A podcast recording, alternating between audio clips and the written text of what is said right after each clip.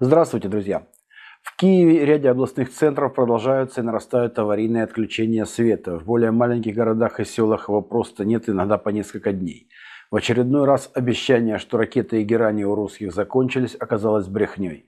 Так что не слушайте Шария и не ждите конца света в буквальном смысле. Света уже нет. Нагнетают жути западные СМИ. Немецкий Бильд предрекает гибель от холода и голода 100 тысячам русских вояк уже этой зимой. Окопов нет, одежды нет, еды нет, жизни нет. Находящаяся чуть ближе к реальности разведка некогда Великой Британии стращает прямо противоположно. Русские вырыли непрерывную линию окопов прямо от своей границы в Белгородской области до Сватова и далее на юг. Перебросили в район Сватова части первой гвардейской танковой армии и усилили их 25 тысячами подготовленных резервистов. Ми-6 вторит американский институт изучения войны. Кремль, вероятно, не отказался от своих максималистских целей. Российские войска укрепили позиции в районе Сватова и провели контратаки в районе Кременной продолжили наступательные действия на Артемовск и Авдеевку. В версии генерального штаба хунта это звучит несколько иначе. Цитата. Российские оккупационные войска наносят ракетно-артиллерийские удары в районах населенных пунктов Плащанка, Новоселовская, Стельмаховка, Невская в Луганской области, Торская и Григоровка в Донецкой области. На Купянском, Херсонском и Запорожском направлениях русские находятся в активной обороне. То есть, кроме Бильд, остальные пребывают в пессимизме и ничего хорошего зимой для киевской хунты не ожидают. В реальности же наши войска сейчас медленно и упорно продвигаются от Площанки к Макеевке, местами вынудив вооруженные силы хунты отступить на глубину до 3 километров. Де-факто вооруженные силы России давят противника на всем протяженной линии фронта от Макеевки до Торского. На Донбассе это понятное дело. Из-за катастрофических потерь из Солидара выведены остатки 93-й бригады вооруженных сил хунты.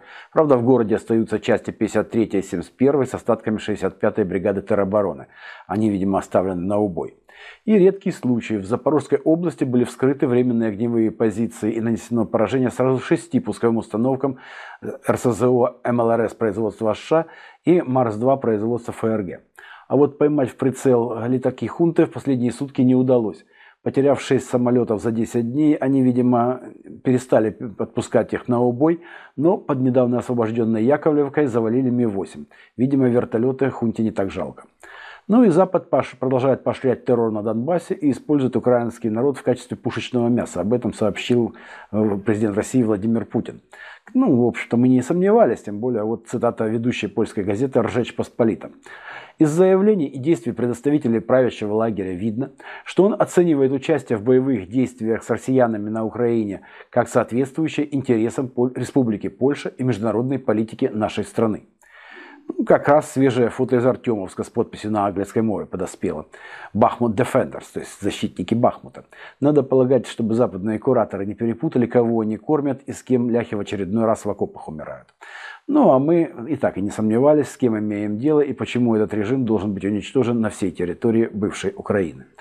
А вишенкой на тортике, на прокисшем западном тортике, сегодня стала статья британской «Таймс». Цитата.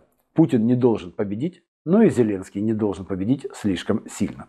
На этом все новости на этот час. Всего вам доброго. До свидания.